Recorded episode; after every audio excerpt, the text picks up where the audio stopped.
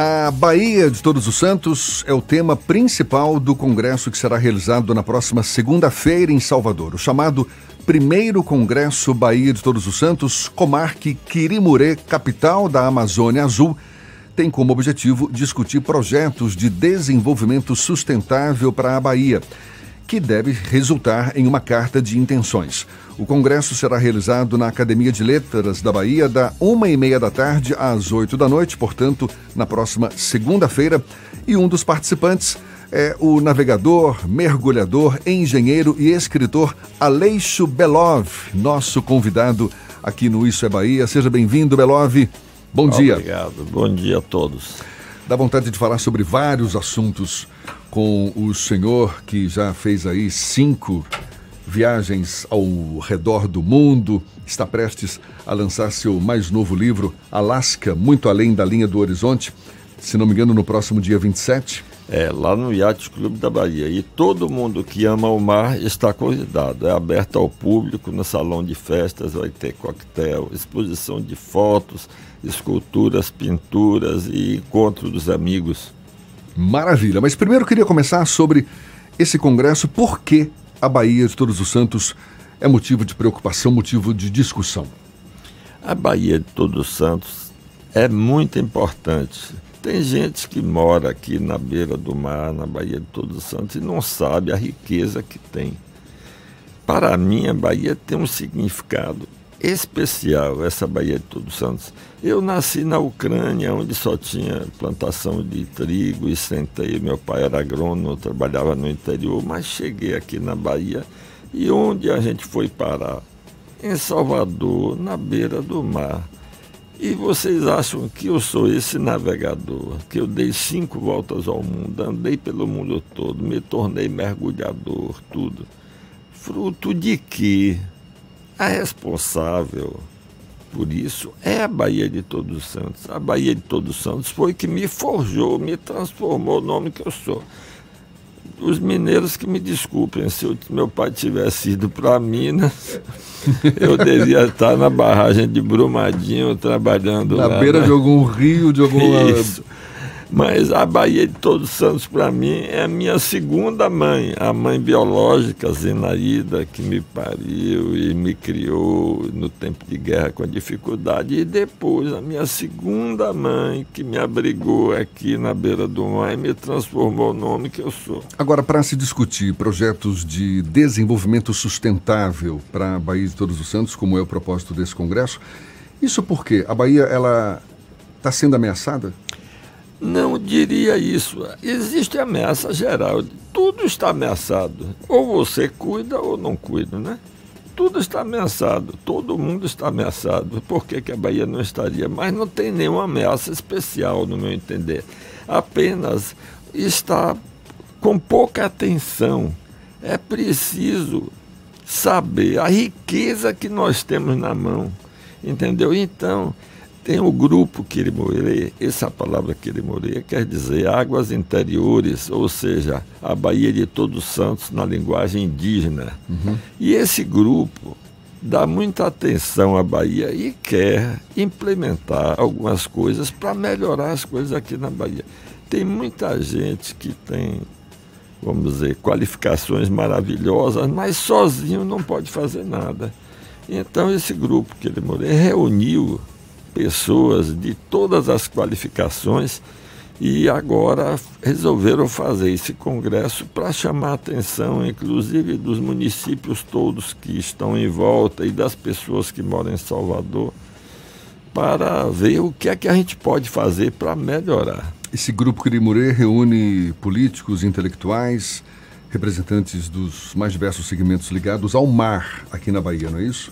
É, tem gente de todo tipo tem gente com muita qualificação. Se reunir esse pessoal, entendeu? A gente pode fazer muita coisa.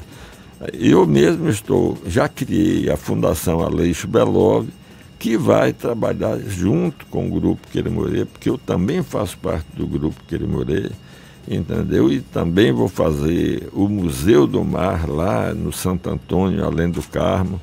Tudo está entrelaçado, entendeu? E eu vejo tanta gente qualificada para ajudar, mas que sozinha não pode fazer, entendeu? Fernando quer fazer uma pergunta também. O senhor tem acompanhado essas, essas notícias sobre a chegada do óleo bruto aqui no litoral nordestino e tem uma vivência em todo o mundo. O senhor já deu cinco voltas ao mundo. É, já tinha visto algo similar e qual é a reação do senhor enquanto navegador vendo esse desastre ambiental na costa brasileira? É muito lamentável. A gente deu um azar muito grande de alguém ter derramado esse óleo. A gente não, alguns dizem que pode ser criminoso. Dificilmente será criminoso, mas a gente não sabe. Ninguém sabe se é criminoso ou não, mas o certo é que nós somos a vítima.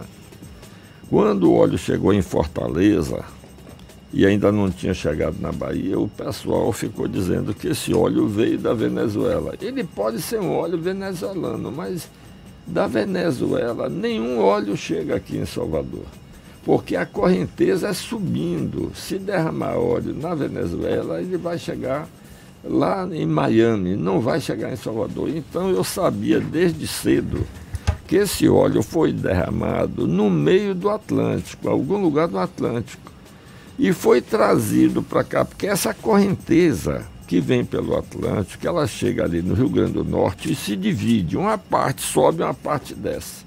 Mas de Fortaleza em diante só vai para frente, não volta nunca para cá. E hoje todo mundo já fala a mesma coisa, mas eu vi muita gente dizendo que esse óleo podia ter vindo lá do norte. Não pode. A correnteza que trouxe o óleo é a mesma correnteza que ajudou a Mirklink a remar. Ele veio da África. Isso podia acontecer lá em Angola, tem muito petróleo, eles podem ter estourado algum equipamento lá no fundo do mar e está vazando óleo. Agora, eu acredito, eu não posso afirmar nada, porque com meu óculos aqui, ó, eu não vejo muita coisa distante, só dá para ver o livro que está na minha frente. Mas eu acredito que as potências que têm alta tecnologia, elas já sabem.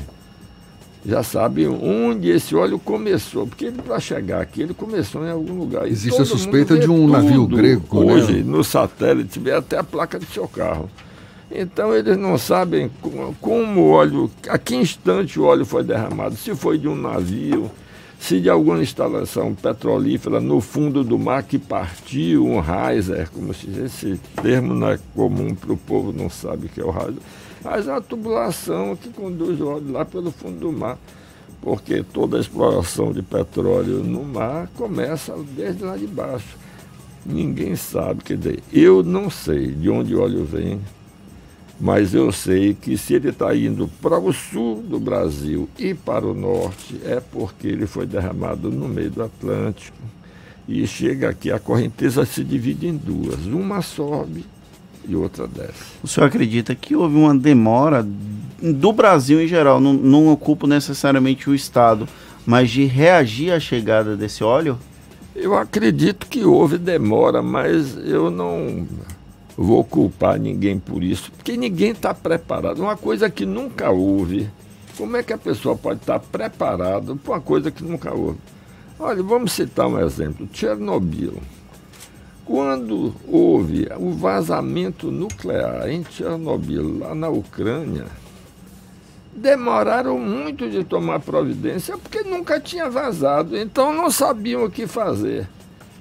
Quando eles levou um tempinho para chegar a consciência se formar. Tem que tirar todo mundo. Bom, eles deram muita sorte lá porque lá o governo era socialista e impôs a todo mundo que tinha ônibus, caminhão e tudo, ir buscar o pessoal. E o pessoal teve que ir na raça e foi e trouxe as pessoas. As pessoas já chegaram aí meio contaminadas, mas pelo menos o estrago foi menor foi, o pessoal foi obrigado a ir buscar as pessoas. Não sei se aqui se conseguiria obrigar alguém a ir numa zona contaminada radioativamente para buscar os irmãos lá, né? Eu não sei, sei que mesmo assim até hoje nascem pessoas com defeito, essas coisas em decorrência. De... E lá demorou muito. Demorou porque não não estavam acostumados. Como é que iam se alguém podia estar se preparando? para um vazamento desse. Entendeu? O senhor deu cinco voltas ao mundo e tem um histórico de conhecer pontos que quase ninguém conhece. Antártica, o Alasca agora. É, o que o senhor já viu de é, experiências boas de preservação ambiental, principalmente é, relacionada ao mar, e que poderiam ser aproveitadas aqui no Brasil? Rapaz, é que cada lugar é diferente. Experiência de um lugar nem sempre funciona em outro. O lugar mais bonito, assim, as ilhas mais bonitas e mais preservadas, para mim, são as ilhas da Polinésia Francesa. Que inclusive Primeiro estão citadas que... nesse livro, né? Que vai ser lançado agora, dia 27. Exatamente. E todos os livros falam, meus falam sobre isso. Porque eu diria, o francês é um pessoal culto, não é? E eles não estragam muito lá as ilhas. O negócio ali é preservado. Nem estrangeiro pode comprar terra, entendeu? Para fazer indústria, isso e aquilo. Então é um lugar muito bom, muito bem preservado. Mas eu tenho visto mais é lugares que ficaram ruins, que chega, chega a doer o coração. Por exemplo? A diferença entre uma viagem e outra? É exatamente. Rapaz, se você conhecer um lugar bom, não conte a ninguém, para não acontecer o que aconteceu em Bali. Quando eu era ainda estudante, eu soube que Bali, na Indonésia, era um paraíso na Terra. E quando eu resolvi fazer a primeira volta ao mundo, eu fui para lá.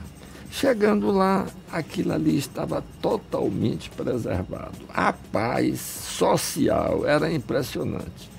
Primeiro passo, assim, vou dizer, 5 horas da tarde, quando os homens do porto pararam de trabalhar, todo mundo tirou a roupa, pulou na água do mar para tomar banho, subiu, se vestiu e foi para casa.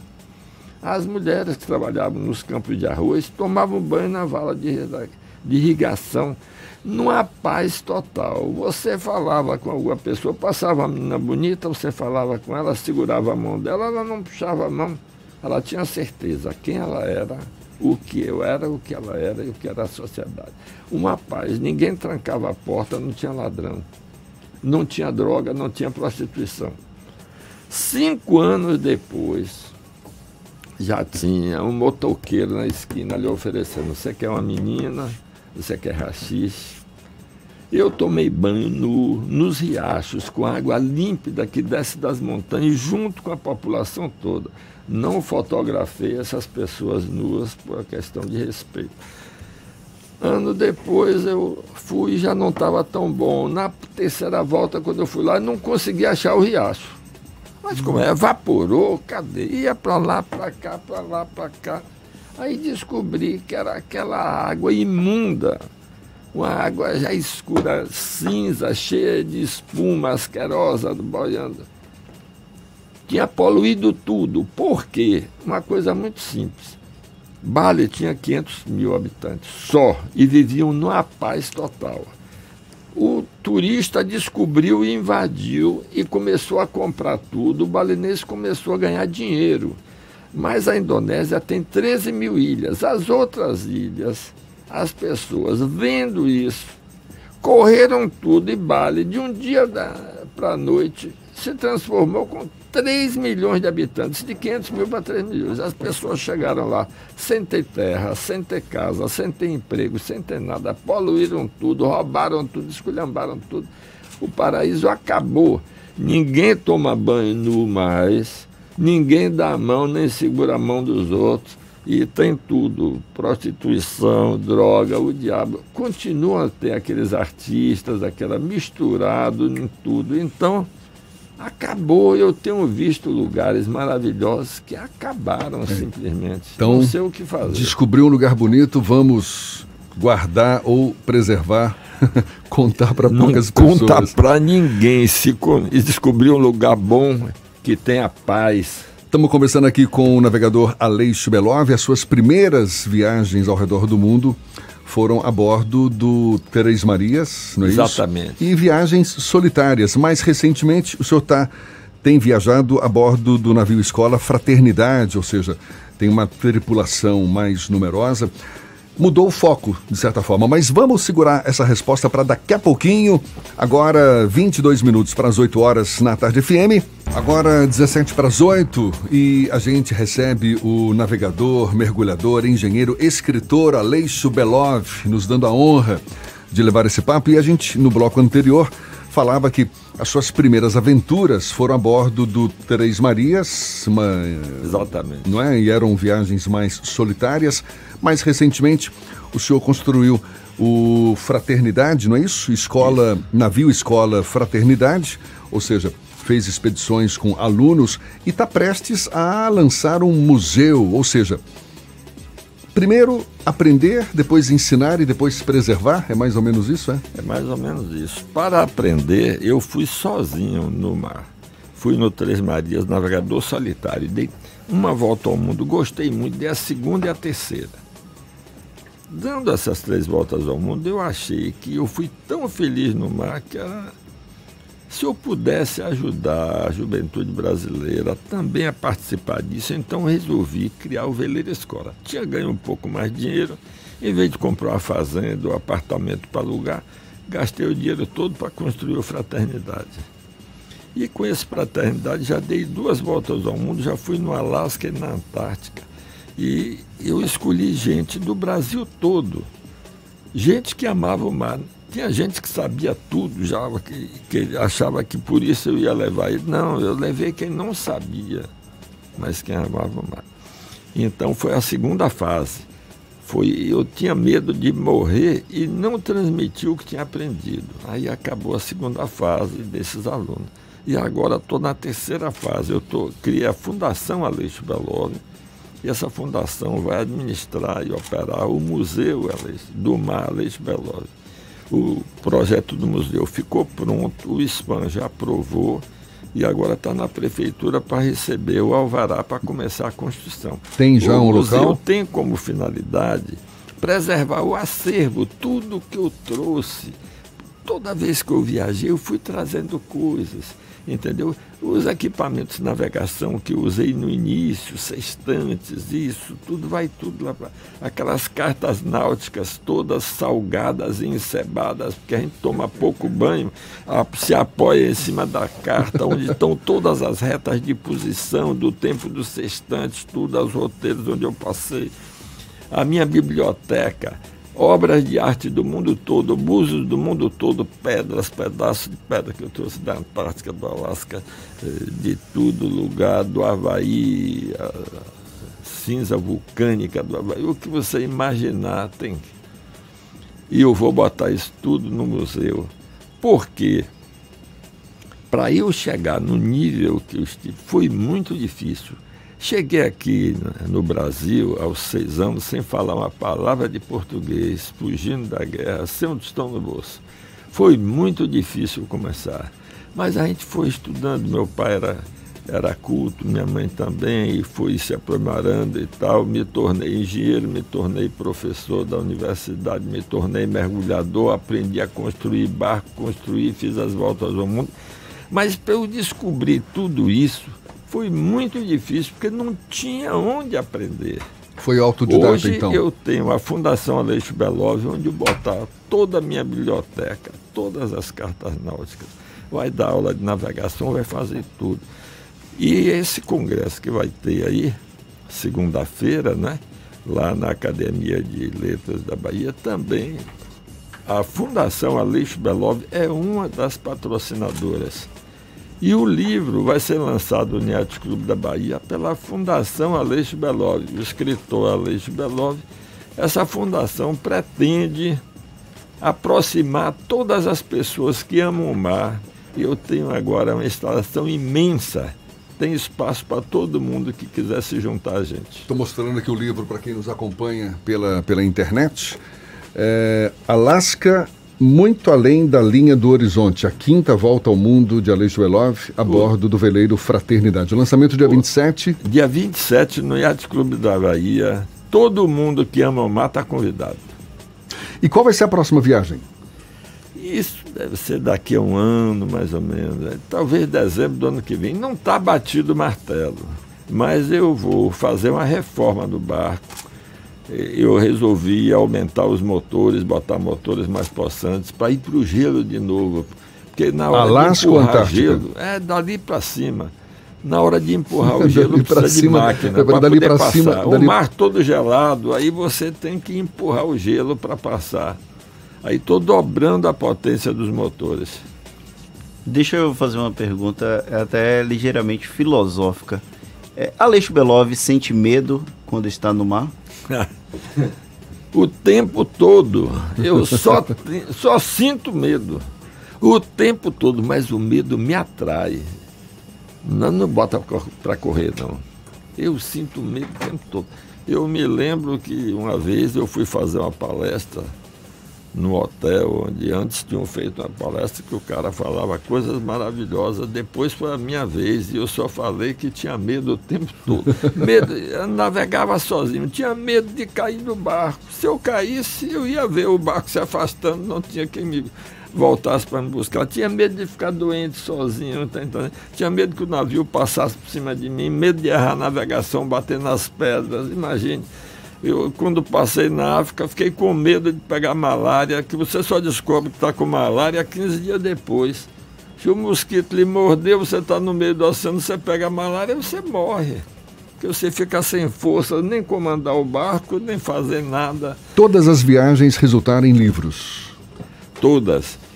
Quando eu estou viajando, eu anoto tudo, tudo que vem na cabeça, qualquer raciocínio, uma fermentação mental, qualquer coisa que surge, qualquer coisa que eu vejo, qualquer coisa eu anoto, porque senão a pessoa esquece. E quando chego em terra, eu vou lendo aqueles cadernos, eu vou escrevendo, eu mesmo me impressiono como eu já me esqueci de tanto detalhe. Para vocês imaginarem, esse livro aqui, Alasca, muito além da linha do horizonte, ele tem 158 mil palavras. Isso é o resumo, é o resultado de 17 cadernos de 200 páginas totalmente preenchidos durante a viagem. Eu guardo esses cadernos todos, da primeira viagem, da segunda. É um bloco desse tamanho de caderno de capa dura entendeu? Aí eu vou lendo aquilo e vou dando forma, porque ali só está escrita a ideia. Se fosse para o senhor resumir em poucas palavras, qual o grande aprendizado de navegar mares afora? Rapaz, é mais adquirir assim uma consciência do mundo, dos limites do ser humano, o que é que o ser humano pode fazer, o que ele faz aqui, o que ele faz em outros lugares, em outros lugares e assim comparar, ver o que é que cada um o sonho dessas pessoas nos diversos lugares, o ar que eles respiram, tudo, entendeu? A gente fica vendo essas coisas e eu acho que é isso. É, expansão da consciência acho que resume bem essa experiência é. fantástica e que certamente deve estar inspirando muitas pessoas também para também expandir a consciência. Tá, vou esperar vocês no Yacht Clube da Bahia, dia 27, às 18 horas começa. Saiu do trabalho, passa lá. Combinado. Tomar um drink com a gente e ver as coisas. E também nessa segunda-feira, Aleixo Belov estará participando do primeiro congresso Bahia de Todos os Santos, capital da Amazônia Azul, que é chamada também, não é? A Bahia de Todos os Santos. Exatamente. Aleixo Belov, muito obrigado pela gentileza. Obrigado a vocês. Pela disponibilidade, sucesso, muitas outras aventuras pela frente, é o que a gente deseja uma expansão de consciência que não se esgote tão cedo. Obrigado também.